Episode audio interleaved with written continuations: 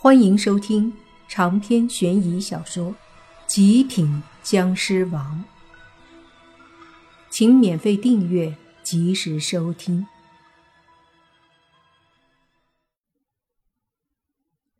说实话，这一天下来，莫凡还没见过新娘，也不知道新郎是谁。这婚礼着实让他觉得挺好奇。当即，他朝着那屋子里面看去，就见在一群老娘们的簇拥下，一个穿着民族服装的女孩缓缓地走了过来。她的头上戴着一顶帽子，有点像那种苗族女孩结婚时穿的服装。帽子的周围吊着许多吊坠，这帽子恐怕得有好几斤重吧。看得清楚，那女孩的脸长得倒是挺清秀的，应该有二十多岁，脸上带着一丝羞涩和兴奋。出来以后，那老者对着旁边几个年轻人挥挥手，那些年轻人急忙走到一边，将一个大红色的轿子抬起来，抬到屋前，把轿子的帘子掀开，然后。那新娘便走进轿子，坐到里面。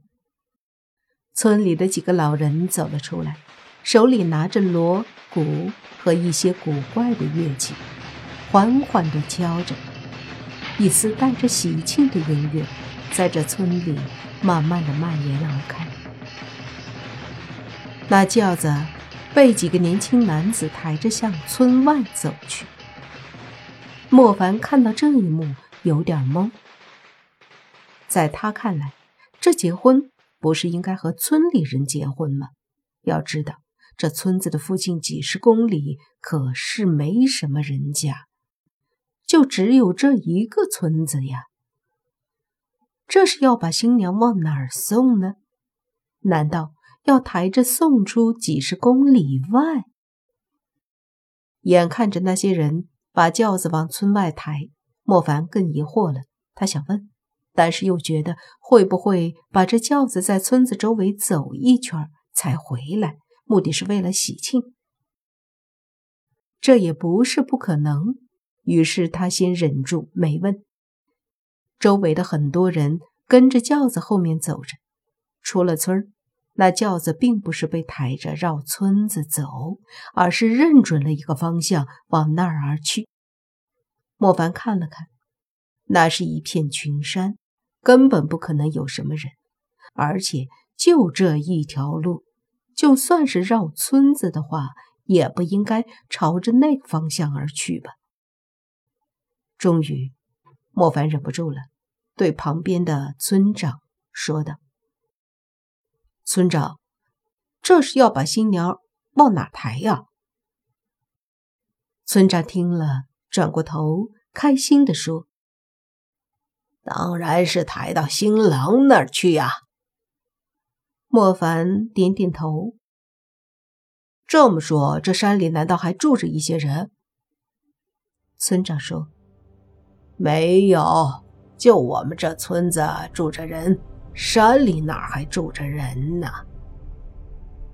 这么一说，莫凡更疑惑了。那要把新娘抬去哪儿呀？既然山里没人。那还去山里干嘛？那村长转过头对莫凡嘘了一声，说：“嘘，先不要说，到时候你就知道了。这可是我女儿的福分呐！”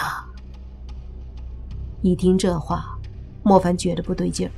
这显然并不是一场普通的婚礼，在莫凡看来，可能又涉及到了一些偏远地方的封建迷信。很多偏远的地方都会有一些传说，或者说一些习俗。比如，有一些偏远的村子、寨子，会将一些漂亮女孩嫁给山里的一些山精妖怪，而这些村民们通常不知道这些东西是山精妖怪，往往把他们当作神灵或者更神圣的存在，所以经常把自己的女儿。或村子里面的年轻女人献给这些邪祟，而献给他们以后，村里的人总觉得这是一件非常荣幸的事儿，而女孩自己也觉得光荣，因为和神仙在一起过日子，那以后岂不是就是神仙了？另外，往往村子里的年轻漂亮的女孩嫁给这些他们自认为的神仙以后，还觉得这些所谓的神仙会保佑他们村子风调雨顺。人人健康平安等等。当然了，在他们看来，这些是神仙应该会做到的。但事实上，要人献祭的可都不是神仙，更不会保佑他们。不作恶就不错了。心中有了这个猜测，莫凡隐隐的担心起来。他觉得这事情绝对是像他猜想的这样。否则没什么可以解释得通。可偏偏这些村民们，包括那个新娘，都还挺开心的，真是无知者无畏呀！若是他们明白自己信仰的神仙根本就是妖魔鬼怪，不知道他们还会不会这么开心。当然了，现在说还为时过早。毕竟莫凡也不能直接确定，人家就是把新娘嫁给妖魔鬼怪的。于是，一路走着，走了差不多有将近半个小时，到了深山里。村民们手里的火把在山里跳动着，把周围的黑暗驱散，可更多的却还是黑暗。整片大山中，就只有这里有着十几个火把在晃动着。那几个年轻的小伙子中途休息了一段时间，又接着抬。整个队伍看起来气氛还不错，似乎这个女人出嫁对于他们来说都是一件非常好的好事。终于在前方的一个山谷中，那些人停了下来。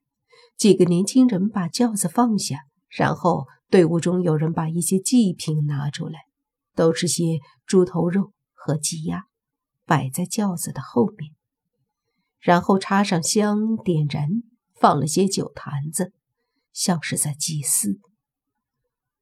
见到这般模样，莫凡已经百分百的确定，这就是在给山里的山精妖怪们送女人和祭品。没想到，这个世道还真有人相信这一套，觉得把人献祭会让那些神仙保佑。